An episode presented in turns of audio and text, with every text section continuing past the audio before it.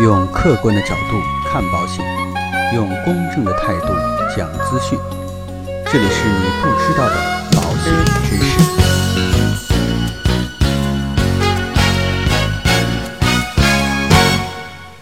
好，各位亲爱的朋友们，大家好。那今天呢，来跟大家一起来聊一聊啊，有关于投保误区的一些问题。最近呢，我发现啊，有些时候不仅仅是保险的专业知识阻碍了我们大家了解保险的步伐，更多的时候呢，是我们惯性的认识导致我们一开始就产生了误区。所以啊，在真正了解保险具体形态、产品之前，当务之急啊，还是先看一下在投保的大原则上自己是不是犯了傻。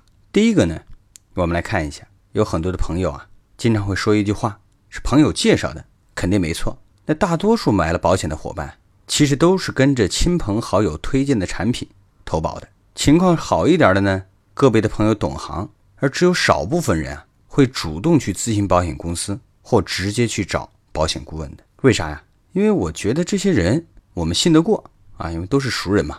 但是结果是什么样的呢？大多数人啊，其实根本不知道自己买的保险的保额有多少，保险范围是什么，甚至有的连哪家保险公司都不记得，就知道每年几月几号要交多少元的保费。那你说傻吧？其实也不傻，毕竟人家是我们信任的人，也不会闲着没事儿干坑我们的事儿吧。但是呢，这实际上是犯了投保的大忌，完美的忽略掉了自身的需求。你的家庭经济条件、人员构成、身体状况和你亲朋好友的能完全一致吗？当然不能啊。所以为什么说总有人觉得自己被骗了，连自己的好哥们儿都骗自己？其实啊，是你自己一开始就走错了路。不是说别人说好的就适合自己，任何事物啊都是一样的。一个专业的保险顾问也不会一上来就跟你讲各种各样的产品，而是会先对你的自身情况和需求进行一个全方位的了解之后啊，才会跟你谈一些保险的产品。第二个误区呢，就是很多人喜欢依照自己的主观意愿选择性的投保。可能啊，有很多朋友听到这里在说。你刚才不是说还要遵循我们的需求吗？怎么现在依据自己的意愿也有错了呢？依照自己的意愿没有错，但你的意愿要来源于你自己的实际需求，而并不是我觉得需要什么这样的想当然。其实身边有很多这样的朋友啊，有人觉得自己需要哪一类的保险，或者说自己身边哪些人病了，然后啊就赶快给自己加个医疗险。但是呢，我们面临的风险，可不是随着你的意愿改变。而改变的意外要看概率的发生，出去就被陨石砸中也不是不可能。疾病呢，百分之九十九的几率都会得，衰老和身故啊，那基本上就是百分之百的事儿了。如果说你只是想着得大病呢，不太可能。但是呢，你却老是去怕出门被车撞飞，或者是飞机失事，买个意外险就好了。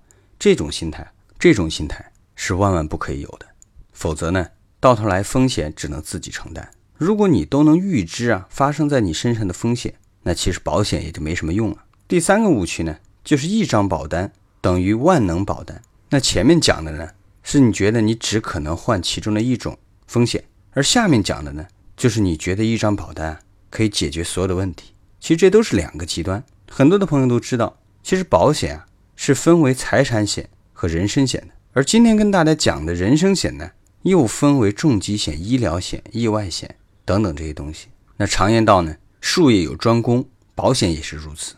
不同类型的产品啊，各司其职。医疗险呢，就负责医疗费用的报销，而不会插足啊意外发生的情况。而反而市面上个别看起来类似于万能的这种产品，实则啊各项的保障都被削弱了，然后拼凑在一起。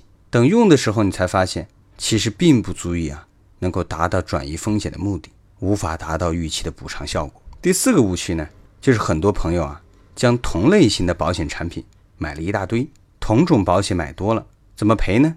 有的朋友啊，就逮着这种定额给付型的保险，比如说啊，重疾险啊、定期险啊，使劲买，就觉得这种报销补偿类的这种保险，就是比如说医疗险没有太大作用。那有人呢，就喜欢理财险，买一大堆的理财型保险，而保障型的产品呢，一概视而不见。其实这个问题啊。和上个问题的本质是一样的，就觉得买了保险啊，不管它是什么样的保险，反正最起码有了保险。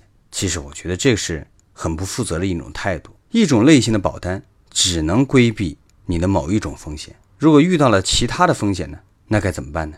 第五个误区啊，就是又出新产品了，投保无底洞啊。关注自己的保单和留意保险产品迭代的朋友，就会发现现在的保险行业发展是很快的，经常各家保险公司啊就推出一款又一款性价比呀比较高的这种产品，有的呢什么吸烟的、糖尿病啊、高血压的患者也可以投保啊，像这样的新产品。那在这块呢，有很多朋友啊风险意识比较早，很多年前就已经买了保险，然后就觉得原来买的这保险就亏大了。其实说起亏啊，这个我觉得不能单纯的这样去说，因为你现在投保的保费啊，不一定会比原来便宜。难道你用了几年诺基亚，然后看到 iPhone 出了，你就觉得以前的诺基亚买亏了吗？还有一点啊，最忌讳的就是很多朋友会问某某产品究竟好不好？其实啊，现在看现在的保险市场，只有少量个别的一些产品啊，它的设计可能稍微有点坑了，而绝大多数朋友买的这些保险产品。基本上都可以覆盖这些最基础的风险保障，所以其实没有必要被那些新产品吓得要大动干戈。所以呢，如果说一直去追求更新保险啊，你是永远买不完的。其实前面的节目里边也跟大家聊过这个话题啊，就如果说你的保障相对来讲比较健全，那其实呢，一般情况下你的保险要更新，它的周期在十到二十年，所以在这个时候啊，大家再去更新一下。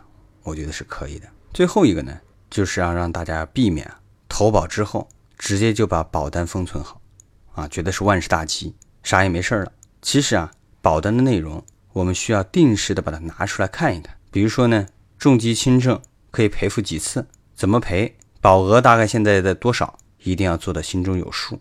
同时呢，你也可以去关注一些现在市场热销的一些产品，然后呢，再看一看自己的保单。所包含的这些保障是否能够满足目前的需要？是不是还需要再去提高一些保额，或者说再买一些其他的产品来进行必要的补充？但是啊，尽量不要被这种新产品搞得头脑发胀，要理性对待。所以今天啊，应该说跟大家去聊了一些啊购买保险的一些误区，也希望今天的节目对我们各位朋友有所帮助。那今天呢，就跟大家聊到这里。